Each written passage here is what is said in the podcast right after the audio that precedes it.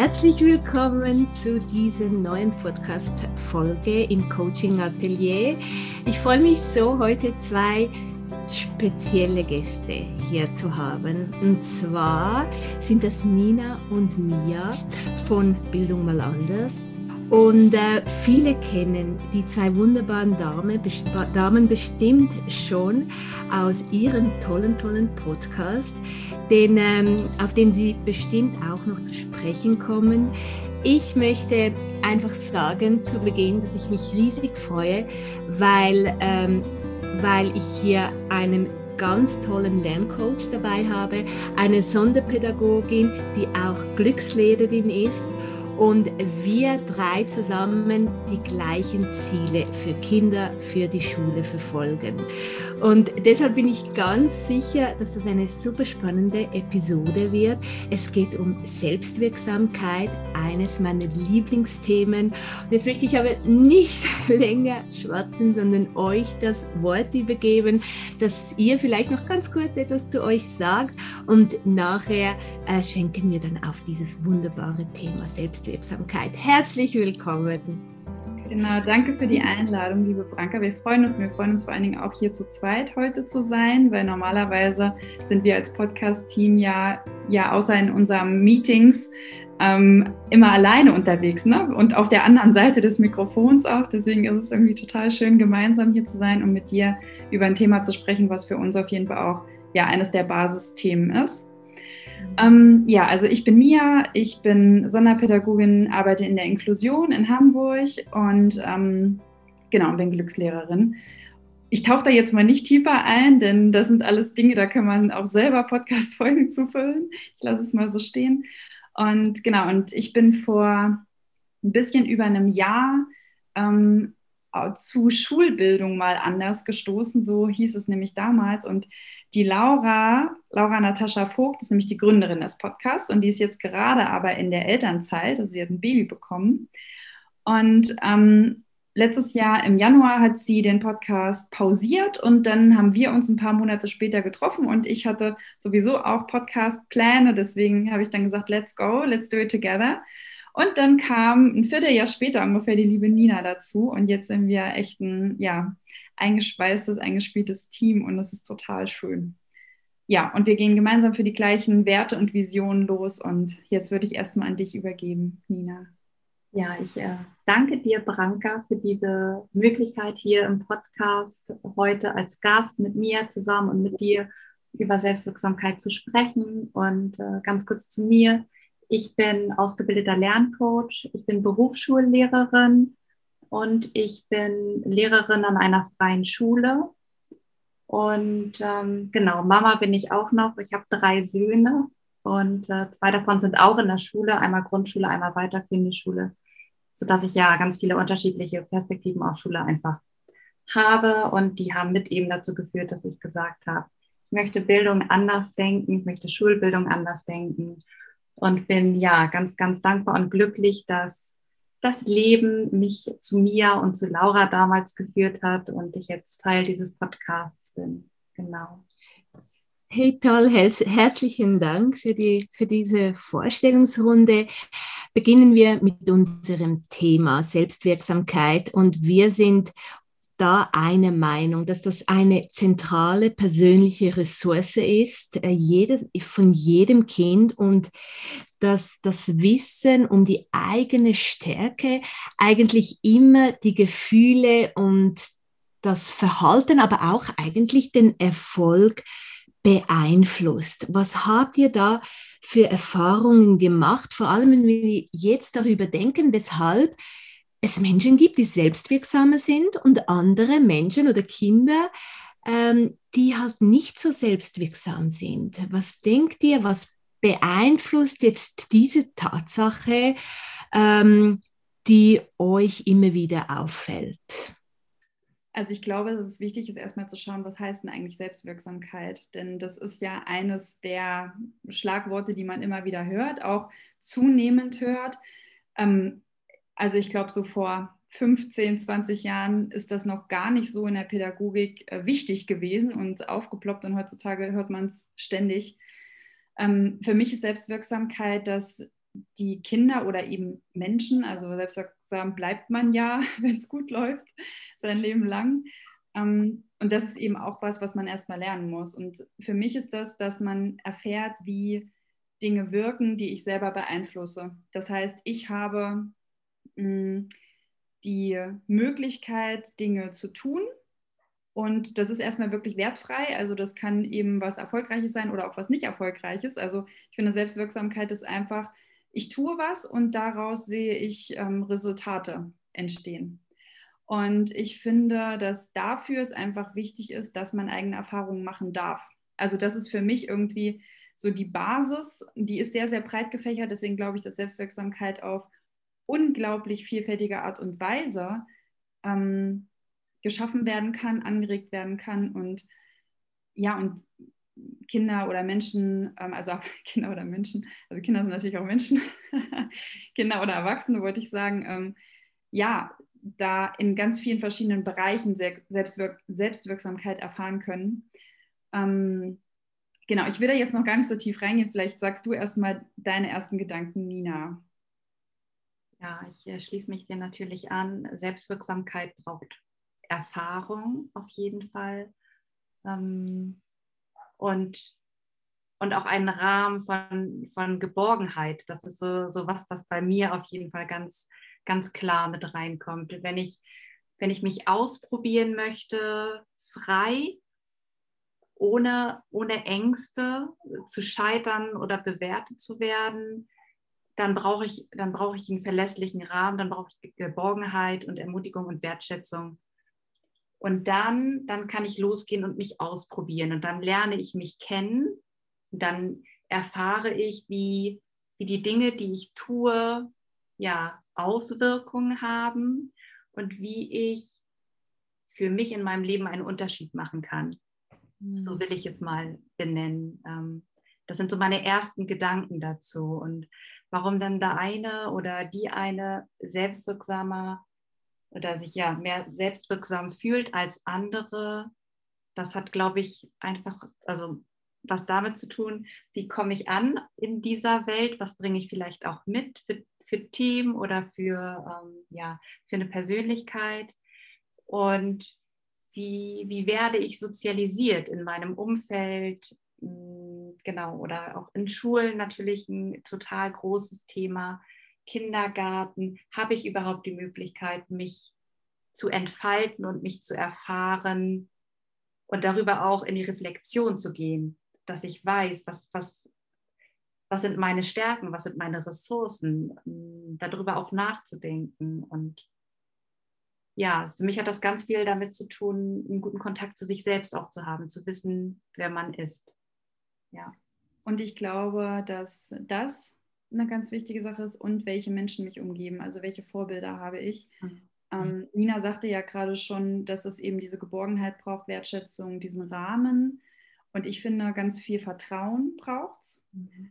Und zwar natürlich einerseits Selbstvertrauen. Das heißt, ich traue mir zu, Dinge zu erleben und zu erfahren, egal wie das ausgeht. Also, dass ich nicht nur erfolgsgesteuert bin. Natürlich ist das schön, Erfolge zu machen, aber ich finde ganz wichtig, ähm, sich anzuschauen, dass wir Lernen eben nur über Fehler machen, erfahren. Anders funktioniert Lernen nicht. Ich kann nicht, ähm, also natürlich kann ich auch andere ähm, auf andere Weisen lernen, aber ganz wichtig für mich selbst ist, dass ich auch Fehler machen darf. Und das ist was, was in unserer Gesellschaft und vor allen Dingen in unserem Schulsystem ja sehr, sehr schnell bewertet wird und Fehler ja auch als etwas Negatives dargestellt werden. Und ähm, ich habe jetzt gerade noch eine Ausbildung zur Bindungs- und, äh, Bindungs und beziehungsorientierten Eltern- und Familienberaterin gemacht. Und da wurde nämlich zum Beispiel auch gesagt, dass es auch eigentlich wichtig ist, auf die Sprache zu achten. Das ist mir gerade wieder eingefallen, während ich Fehler gesagt habe. Und dort wurde nämlich immer gesagt, es ist viel schöner, wenn man da nicht Fehler oder Probleme oder sowas sagt, sondern Umwege. Also wenn wir es eben bezeichnen, als Teil des Weges bezeichnen, wenn wir sagen, es gehört dazu. Und ähm, so der, der, das klassische Beispiel ist ja immer, wenn man sagt, laufen lernen, ne, funktioniert nur, indem wir immer mal wieder hinfallen, aufstehen, hinfallen, aufstehen und irgendwann klappt es. Und auch als erwachsener Mensch fällt man mal hin, so, ne? Also das ist immer mal wieder in seinem Leben der Fall, dass man auch mal wieder hinfällt und aufsteht und es irgendwie nochmal probieren muss. Oder wenn ich dann plötzlich auf ähm, Schlittschuhen stehe, ist das Laufen auch wieder anders. So, ne? Also ich muss mich immer wieder neu erfahren und, ähm, und mutig sein und ähm, auch die Möglichkeit, Misserfolge zu erleben, wenn ich sie so nennen will, ne? oder eben Umwege zu gehen, das in Kauf zu nehmen. Und das braucht eben starke Vorbilder, die mir zeigen, dass genau das okay so ist. Also einerseits, indem sie es selbst machen und andererseits, indem sie eben auch dem Kind die Möglichkeit geben, sich da zu entfalten. Mhm. Und was ich halt finde, gerade in unserem Schulsystem, ähm, wir haben ja einen sehr, sehr eng getakteten Tagesplan oft mhm. ähm, in den meisten Schulen, wenn wir uns jetzt nicht ähm, auf eben freie Schulen oder auf ja, Schulen mit einem freien Konzept irgendwie, ähm, ja, wenn wir uns nicht darüber unterhalten, sondern über die klassischen staatlichen Schulen, ähm, die öffentlichen Schulen. Und da ist es eben oft so, dass dieser Zeitplan, das Curriculum so eng gestrickt ist, dass da tatsächlich ganz, ganz wenig Raum einfach ist. Wenn ich mir zum Beispiel überlege, also ich finde es ein Unding, ähm, wie das überhaupt heute noch so sein kann tatsächlich, weil wenn wir schauen, es sind 25 Schüler und Schülerinnen plus äh, PädagogInnen in einem Raum. Ne? Und alle wollen sich selbstwirksam erleben, aber wir wollen, dass alle zur gleichen Zeit das Gleiche machen. Und wer entscheidet das? Überwiegend die Lehrperson. Ja, also es ist ganz, ganz wenig so, dass die Schüler und Schülerinnen da was mitstricken können, weil dafür gar keine Zeit ist. Und ich glaube, das ist eben was, wo es auch darauf ankommt, was haben denn Menschen in ihrer Familie und in ihrer Schulzeit oder in, auf ihrem Bildungsweg erfahren. Und ich glaube, je nachdem, was sie dort erfahren haben, wo sie auch mal diese Umwege gehen konnten, wo sie selbstwirksam sein konnten, sind sie später eben selbstwirksamer oder weniger. Mhm. Uh, so viele wichtige Stichworte, die ihr auch hier genannt habt. Ähm, was mir noch in den Sinn kommt, ist die ähm, der Optimismus, also wirklich auch den Optimismus stärken, der dann eine wunderbare, wunderbaren auch Einfluss hat auf die Selbstwirksamkeit, also ähm, ja, sich auch etwas zutrauen. Und was du was du gesagt hast, Mia, gefällt mir besonders gut, das mit den Umwegen einfach immer wieder äh, zu reflektieren, was es bedeutet, ein, eine gesunde, positive Fehlerkultur auch im Klassenzimmer äh, zu leben und vor allem diese verbale Verstärkung. Da hast du, Nina, du hast da auch über Ermunterung gesprochen, wie wichtig das ist, ähm, zu Hause, aber auch im Klassenzimmer, wirklich auch diese positiven Verstärker und dem Kind wirklich auch aufzuzeigen, wenn es etwas gut macht, also die Stärken hervorheben und, ähm, und halt wirklich wegzukommen von diesem defizitorientierten und wirklich diese Ressourcen stärken, die die Kinder haben. Denn ich denke, je eher es uns gelingt, die Ressourcen im Kind zu stärken, desto selbstwirksamer wird es sich erleben und getraut sich auch etwas und entwickelt ein Durchhaltevermögen und gibt nicht so leicht auf, sondern weiß genau, hey, ja, es gibt Umwege, aber ich komme zu meinem Ziel. Und, und du, äh, Mia, hast so schön gesagt, dass dieses Individualisierte, das oft fehlt, aber wirklich einen Platz bekommen muss, weil nicht jeder zur gleichen Zeit am gleichen Arbeit, äh, arbeiten muss und soll. Und, äh, und auch da kann es Umwege geben, dass jedes Kind individualisiert hat einen Umweg äh, macht und dann, und dann zum Ziel kommt. Vielleicht können wir ganz kurz, und das ist ja auch ein Thema für sich, ich habe auch eine Podcast-Folge zu diesem Thema, zu den Ermunterungen, zu diesen positiven Verstärken, aber ich finde das so ein wichtiges Stichwort, wenn es um die Selbstwirksamkeit geht, um diesen Optimismus, um diesen ähm, auch Willen weiterzumachen. Kommt euch da etwas Kommen euch da Gedanken, die ihr teilen möchtet, wenn ihr jetzt an Ermunterungen denkt und an diese äh, verbalen Verstärker, die einem Kind helfen, wirklich dran zu bleiben und, ähm, und ja, diese Selbstwirksamkeit ähm, zu erleben? Also für mich kommt ganz grundsätzlich die Lösungsorientierung in den Sinn, die ich aus dem Lerncoaching kenne. Also nicht zu gucken, und du hast es ja schon angesprochen, Branka, die Defizite im Fokus zu haben, sondern immer die Lösung im Blick zu haben und äh, dabei eben auch zu gucken, selbst wenn es Schwierigkeiten gab in der Vergangenheit, zu sagen, wow, und trotzdem hast du es bis hier geschafft. Das ist der Wahnsinn, das ist großartig. Wie hast du das geschafft? Lass uns mal gucken. Oder zu sagen, und du hast solche Prüfungsangst und trotzdem sitzt du heute hier. Also immer wieder zu gucken, da wo die, da wo die Hürden sind, da liegen ja auch die Ressourcen und die Schätze. Also es hat ja immer alles seine zwei Seiten, sich dessen bewusst zu sein. Das ist auf jeden Fall mh, hm, etwas, was, was ich glaube, was ganz, ganz wichtig ist. Und dann eben äh, grundsätzlich auch zu schauen, welche Stärken hast du und immer wertzuschätzen. Also ich merke, dass es in der Schulkultur grundsätzlich noch nicht so verankert ist, weil wir alle in diesem defizitorientierten System groß geworden sind und mit diesem Blick oder dieser Brille dann ähm, weiter häufig durch Schule laufen. Es gibt immer etwas wertzuschätzen. Und selbst wenn Schülerinnen und Schüler zu spät und ohne Materialien und ohne alles in die Schule kommen, dann kann ich sagen, und ich sehe, es geht dir nicht gut und ich sehe, du hast keine Lust und ich finde es großartig, dass du trotzdem jetzt hier bist. So, anstatt zu sagen, und du hast das nicht dabei und das nicht, nein, aber du bist da und das zählt. Und das ist ein Stück weit die, die Haltung, glaube ich, die es braucht, weil dann, ja, Energie folgt der Aufmerksamkeit und wenn ich mich entscheide, das Positive zu sehen, das, was da ist, dann eröffnen sich, ja, unendliche Möglichkeiten an Dingen, die ich sehen kann bei meinen Schülerinnen und Schülern. Und wenn ich sie sehe, dann beginnen sie, sie auch zu sehen. Und das, das ist, glaube ich, das, was einen riesengroßen Unterschied macht. Ja. So, so, so schön. Und du mir als Glückslehrerin, ich meine, diese Ermunterungen, diese positiven Verstärker, die, die sitzen dir ja bestimmt auch schon sehr tief in den Knochen. Wie, wie lebst du das? Wie kommunizierst du das? Wie, ähm, wie zeigst du, wie zeigst du Kindern, dass sie, dass sie es schaffen, auch wenn sie denken, dass, dass es hoffnungslos ist?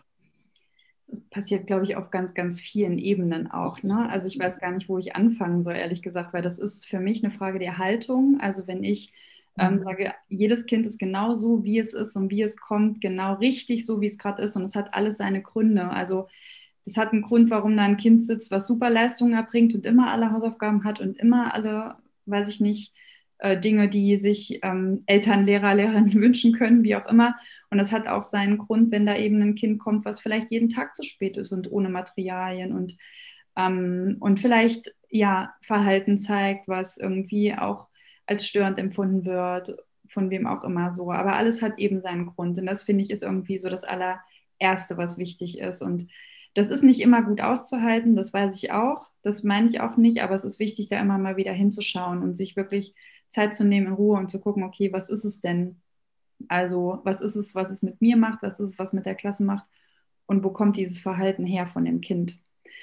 Ähm, was ich glaube, ist, dass es vor allen Dingen darum geht, dass es wirklich begleitend passiert. Also Nina sagte gerade schon wertschätzend, dass es halt wirklich immer etwas wertzuschätzen gibt, jeden Tag. Ähm, man schafft es leider nicht, jedem Schüler jeden Tag da so zu begegnen, wie es jedes Kind verdient hätte. Ähm, und deswegen ist es so wichtig, dass wir, finde ich, mit bestimmten Tools arbeiten. Ich finde Zielorientierung auch ganz wichtig. Das heißt, wir besprechen in wirklich, also bei uns sind das Lernentwicklungsgespräche, Ziele für das Kind und setzen da eben auch bei den Ressourcen an und bei den Zielen, die die Kinder sich selber setzen. Und wenn wir das haben, und das finde ich nämlich ein Riesenschatz, können wir dann das nächste halbe Jahr oder je nachdem, für wie lange diese Ziele gesetzt worden sind, ähm, immer mal wieder draufschauen und haben dann vielleicht auch für uns selbst eine bessere Möglichkeit, ähm, Rückmeldungen zu geben. Ne? Und wenn zum Beispiel ein Kind ähm, sich nicht traut, sich zu beteiligen, weil es Angst hat, Fehler zu machen, dann bin ich vielleicht einfach aufmerksamer, wenn ich weiß, das ist ein Ziel, ähm, sich zweimal am Tag zu melden oder so. Und dann sehe ich dem Kind vielleicht an, dass es gerade was sagen wollen würde, sich aber nicht traut oder dass kurz der Finger oben war und dann wieder runter geht.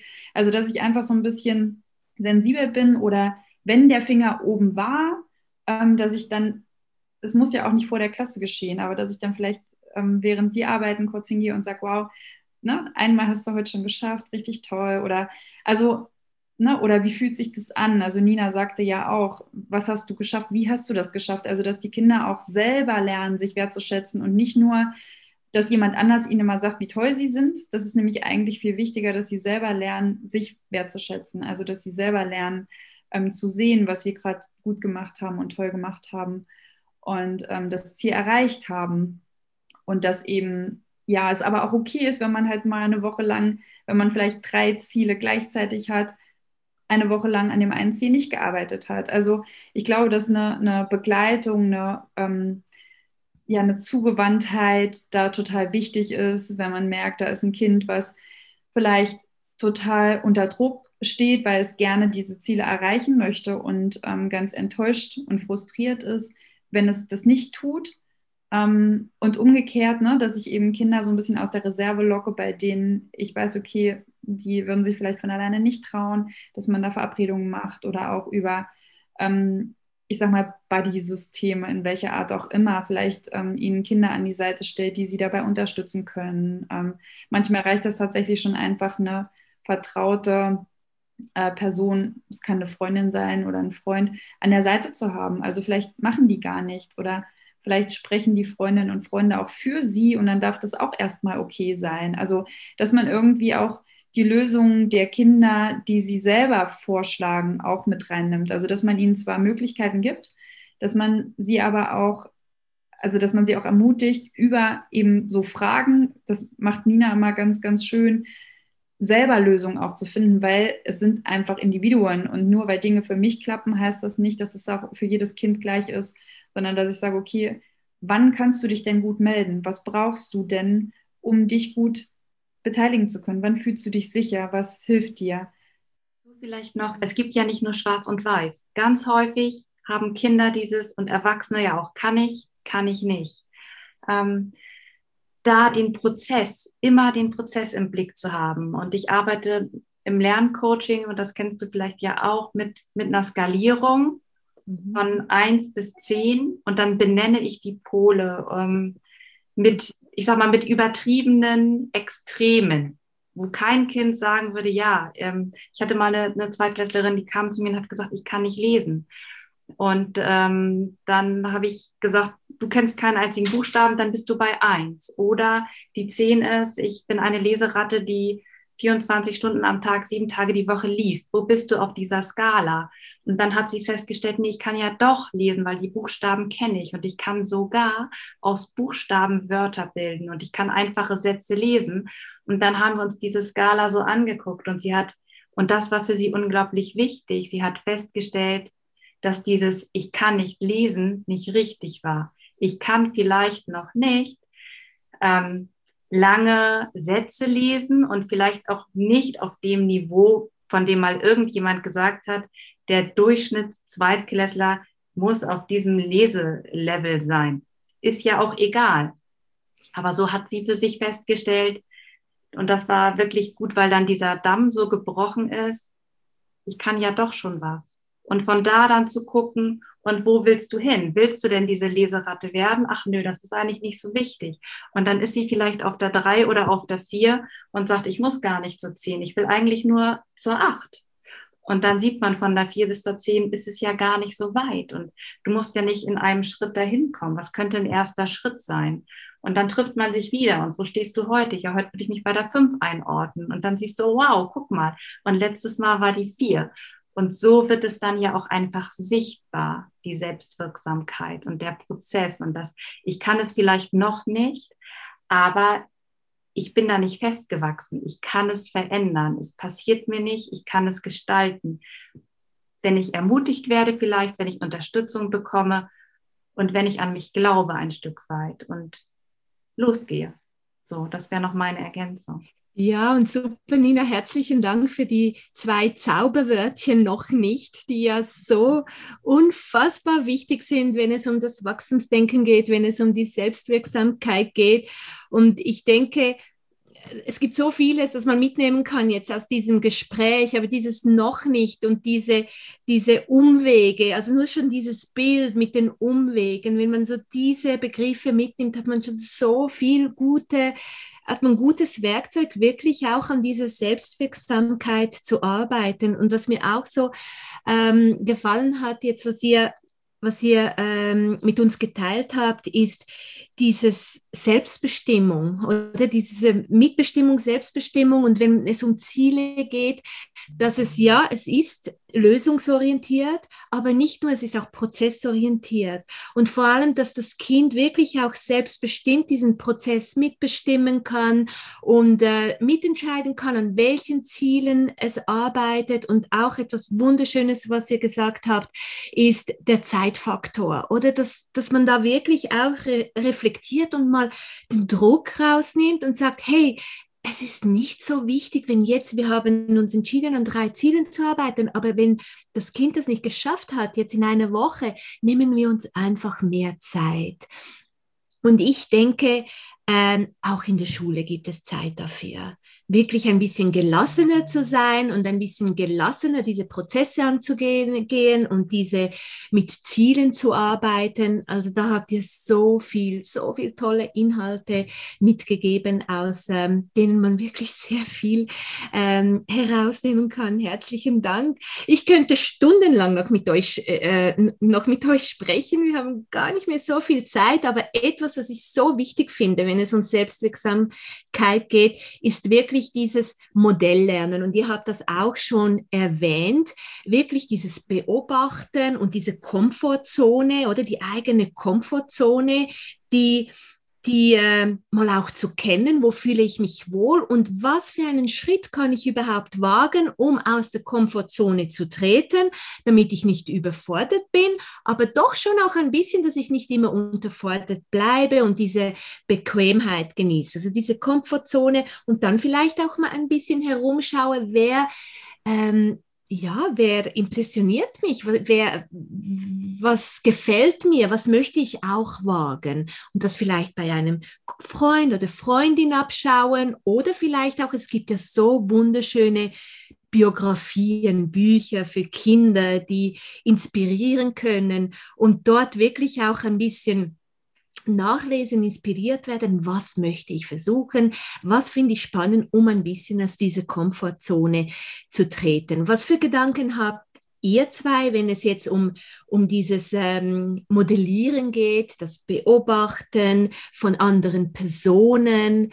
Habt ihr da irgendwelche Gedanken, was ihr schon was ihr genutzt habt, beobachtet habt, was ihr toll findet? Bin mir nicht sicher, ob ich die Frage richtig verstanden habe, ehrlich gesagt.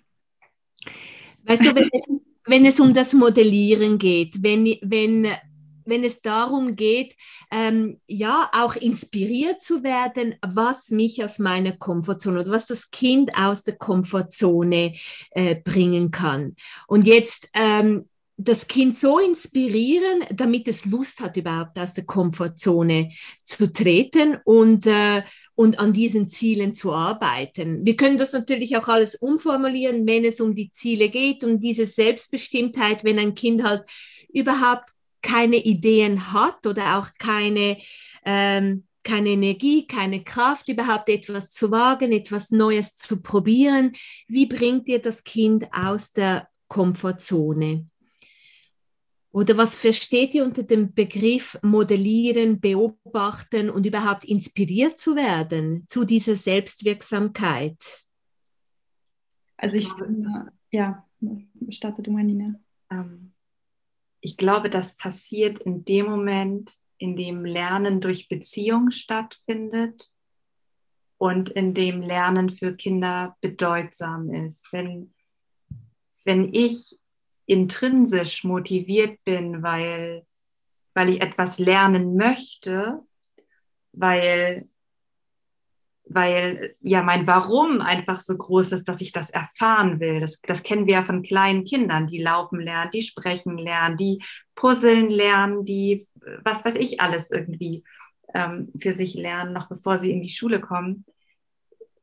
Dann verlässt man auch die Komfortzone das, das ist meine, ja, also das ist das, was ich so für mich einfach sehe. Und manchmal ist das in der Schule ähm, sehr, sehr schwierig, weil Lerninhalte für, für Kinder nicht bedeutsam sind oder auch nicht, nicht sinnvoll wirken. Und dann ist es meine Erfahrung wieder, dass es einfach hilft, dann nochmal zu gucken, was, warum bist du denn hier? Das hat sicherlich auch was mit, mit Alters, äh, ja, Kategorien zu tun. Ne? Meine Berufsschülerinnen und Schüler, die sind ja schon ein bisschen älter. Bei denen ist es so, dass ich mit ihnen am Anfang, wenn sie kommen, Vision Boards gestalte. Was mhm. sind deine Träume für dieses Leben? Und was wünschst du dir? Und was kannst du ja heute tun für dieses Leben? Und dann gehört das Lernen in der Schule natürlich ein Stück weit irgendwie dazu. Und ansonsten sind es für mich individuelle Coaching-Geschichten. Wenn, wenn da eine Prüfungsangst ist oder so, das hat ja auch was damit zu tun, aus der Komfortzone herauszukommen. Oder wie Mia das Beispiel gesagt hat, wenn es jemand ist, der sich nicht traut, sich zu melden, zu gucken, wie kann man, na, welche Wege kann man gehen, was kann derjenige oder diejenige für sich ausprobieren. Das ist aber höchst individuell, würde ich sagen. Und ich finde auch, manchmal braucht es gar nicht das Wachsen in dem Kontext, ich muss immer die Komfortzone verlassen. Manchmal finde ich es auch in Ordnung, das anzunehmen und zu sagen, du musst dich hier in Schule aber auch nicht verbiegen. Also wenn du jemand bist, der einfach sagt, ich möchte das nicht, ich bin gerne ähm, still, dass ich gucke, gibt es alternative Angebote, die ich machen kann. Dann schreibst du ein Protokoll mehr oder wir machen die Präsentation dann ähm, im kleinen Kreis, dass nur irgendwie zwei ja, Schulkameradinnen dabei sind oder so. Das, ja, es ist das ist das, was mir so in den Sinn kommt. Ich weiß nicht, Mia, ob du da noch irgendwie andere Impulse hast.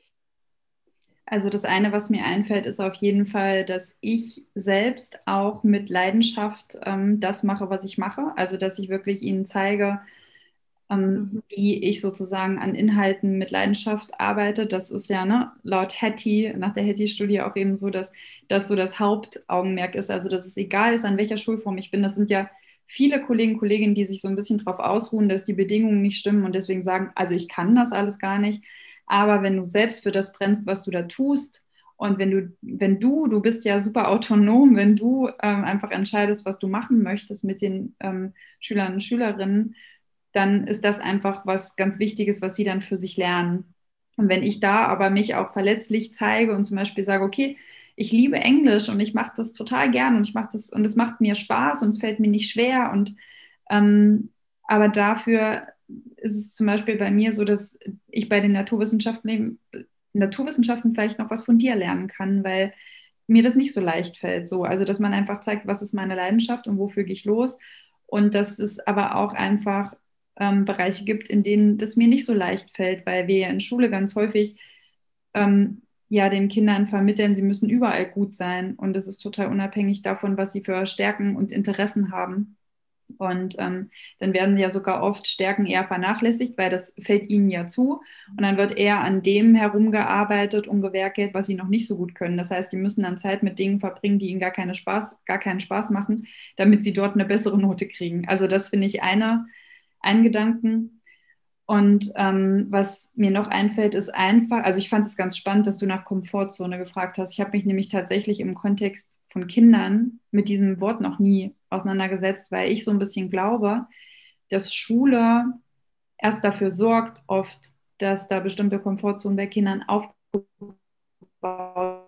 werden, dass eine Komfortzone zum Beispiel ist, wo ich Angst vermeide, wo ich ähm, Misserfolge vermeide, also wo ich einfach Strategien erlerne, die Schule, ich sag mal in irgendeiner Form, erzeugen, weil Schule viel Druck ausübt und so weiter und so fort. Und deswegen glaube ich, ist auch da ähm, ja ein bisschen mehr Offenheit und Freiheit, was, was ganz viel hilft. Also, dass ich nicht immer alles bewerten muss und ähm, dass es vielleicht gar nicht erst dazu kommt, dass da ein Kind sitzt, was wirklich gar nicht, gar nicht, gar nicht weiß, was es jetzt machen, tun kann oder will. Weil ich glaube, das ist tatsächlich was, was erst dann entsteht, wenn schon ganz viel gegen das Kind gelaufen ist. Mhm. Und das ist was, was wir, also ich meine, natürlich, dann können wir auch gucken, was können wir dann machen. Und da gibt es auch Wege.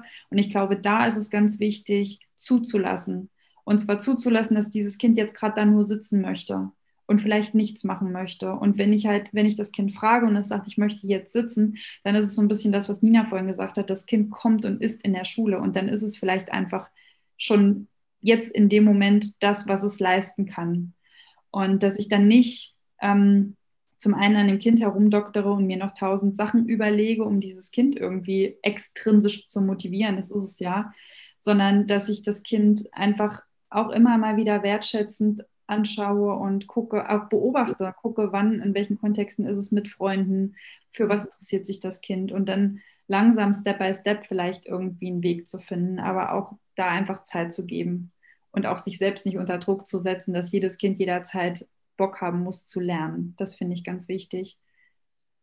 Ja, ich denke, das ist, ähm, das ist eine ganz wichtige Ergänzung, die du sagst, wenn es um die Komfortzone geht. Das ist ja diese Überforderung, die da, äh, zu der es kommen kann. Und das hast du so angesprochen. Aber es kann natürlich auch kommen, äh, dazu kommen zu einer Unterforderung. Und, ähm, aber bei beidem ist es, ist es sehr hilfreich, wenn auch diese Schritte ganz ähm, ja, angepasst werden ans Kind, an das, was, an die Möglichkeiten und auch an, ähm, dass da diese Selbst, diese Selbstbestimmtheit auch Platz hat, dass das Kind mitentscheiden kann, für was es äh, bereit ist, für was für einen Schritt. Und was ich da auch noch sehr wichtig finde, ist ähm, ja diese kleinen Siege auch zu feiern. Also wenn ein kleiner Schritt auch gemacht wird, dann, und ich finde, das geht so oft vergessen, dass man da wirklich eben genau mit diesen Ermunterungen, die wir genannt haben, ähm, oder auch nur ein Schulterklopfen oder wie ihr das vorhin auch so schön gesagt habt, ähm, zwischendurch mal zum Kind gehen und das wirklich auch verbal äußern, diese kleinen Schritte, die gewagt wurden, um aus dieser Komfortzone zu, zu, zu kommen. Ob jetzt ähm, das Kind ja unterfordert ist oder, oder auch überfordert. Da, das ist diese Wertschätzung, die wir auch genannt haben, oder? Und das Beziehungsorientierte. Ähm, es braucht sehr viel äh, Gespür für das, einfach für diesen Umgang zu merken, für was ist das Kind bereit, äh, für was für einen Schritt, ist es zu viel, ähm, ist es zu früh, ist es die richtige Zeit. Also es hat äh, bestimmt sehr, sehr viel auch mit, mit Gespür zu tun. Darf ich dazu ganz kurz noch was sagen? Ja, sehr gerne. Das finde ich ganz spannend und also was ich gerade so gedacht und geführt habe, ist, weil du sagtest, äh, mit Gespür und wie, an welcher Stelle ist das Kind und so. Auch da glaube ich, wenn wir da Vertrauen haben und unseren Unterricht öffnen, dass wir nicht entscheiden müssen, an welcher Stelle ist das Kind, sondern dass wir wirklich, und ich bin ganz fest davon überzeugt, weil ich es auch erlebt und gesehen habe, dass Kinder das selbst erfahren. Da ist irgendwie auch die Basis von Selbstwirksamkeit. Das heißt, es geht auch, und da, da bin ich auch ein großer Fan davon, wirklich Lehrer und Lehrerinnen zu entlasten und zu sagen, ihr müsst nicht 95 Prozent der Arbeit machen und das Kind macht dann noch 5 Prozent, sondern wirklich einfach mal mehr Platz zu lassen, Projekte zu machen zum Beispiel. Ne? Also man kann ja projektorientiert arbeiten, fächerübergreifend ähm, Dinge tun Dinge anregen, mit reingehen, Erkundungsorte, mal rausgehen aus der Schule oder Experten, Expertinnen einladen. Also ich finde halt da wirklich Raum geben, weil ich, ich glaube, das ist wirklich was, was wir in Schule auch gelernt haben, dass wir unglaublich viel leisten müssen. Wir sind in der Schule, dann setzen wir uns nachmittags noch bis abends hin, bereiten vor und so weiter und so fort und hecheln zu den Ferien. Und viele Schüler und Schülerinnen ähm, verweigern sich zum Beispiel, weil es ihnen alles zu viel ist. Das heißt, am Ende haben wir, also ich mag immer dieses 80-20-Modell, wir haben 80 Prozent der Arbeit gemacht und 20 Prozent Outcome. Und ich glaube, wenn wir halt mit einer Haltung von Vertrauen und ähm, Zeit geben reingehen und sagen, wir öffnen das Ganze und wir lassen einfach den Raum, wenn ich zum Beispiel sage, worauf hättest du Lust? Also gerade bei Kindern, die unterfordert sind, ist es unglaublich einfach, wenn ich das nach oben hin öffne. Ich glaube, Kinder, die viel Struktur brauchen und die überfordert sind, da muss man noch mal ein bisschen mehr reingeben. Aber bei denen, die unterfordert sind, kann ich das öffnen und sagen, ähm, worauf hättest du Lust? Wie arbeitest du gerne? Woran möchtest du gerne arbeiten? Und das funktioniert in jedem Fach, das funktioniert überall. Und da sind sie dann auch motiviert, wenn sie selbst sich überlegen können, womit möchte ich mich gerade beschäftigen. Und das finde ich unglaublich wichtig. Damit entlasten wir uns und übergeben mehr Verantwortung den Kindern selbst für ihren eigenen Lernprozess und trauen ihnen da eben auch zu, dass sie das können und nicht, dass ich die bin, die das für sie vorbereiten muss. Mhm. Absolut und ich denke, Projektarbeit eignet sich hervorragend dafür und auch das, das fächerübergreifende. Also das, das äh, unterschreibe ich voll und ganz, dass je mehr, je mehr wir in diese Richtung gehen, desto mehr können wir den Unterricht ähm, öffnen und die Kinder auch Selbstwirksamkeit erleben lassen. Was mir jetzt besonders ähm, auch gefallen hat, ist wirklich, dass wir Zeit hatten, über Ziele zu sprechen und das Lösungsorientierte und dieses Selbst Bestimmtheit, also das Mitbestimmen dieser Ziele, wie die ausschauen können, wie lange man auch daran arbeitet und ähm, ähm, ja, die ganze, den ganzen Unterricht versuchen zu öffnen, damit diese Selbstwirksamkeit auch vermehrt geübt werden kann, weil wenn es auch keine Möglichkeiten gibt, das zu, zu üben, ist es natürlich auch viel, viel schwieriger, es zu erleben. Und ja, es ist für mich halt wirklich ähm, dass die Kinder, was wir möchten, ist, dass die Kinder wirklich auch überzeugt sind, dass sie schwierige Situationen aus eigener Kraft erfolgreich bewältigen können. So wie es Bandura so schön gesagt hat ähm, in, seiner, äh, in seiner Handlungstheorie. Einfach wirklich diese Kraft, diese innere Stärke den Kindern mitgeben, dass sie an sich glauben. Das, das habt ihr auch so schön erwähnt, diesen Glauben an sich selbst, den wir auch durch die Wertschätzung Wertschätzung, durch das Beziehungsorientierte, durch unsere Ermunterung auch, durch das, das Öffnen des Unterrichts viel eher erreichen können, als wenn wir, ähm, ja, wie du so schön gesagt hast, wir so 80 Prozent ähm, des Unterrichts bestimmen, aber ich glaube, zu Hause in der Familie ist das genauso. Also, dass wir auch ein bisschen wegkommen möchten jetzt als Eltern von diesem, äh, dass wir alles bestimmen, sondern die Kinder wirklich auch mehr einbeziehen, ähm, ja, ein Mitspracherecht zu haben, damit das geübt werden kann oder dass wir ein Umfeld bieten, dass, dass das geübt werden kann.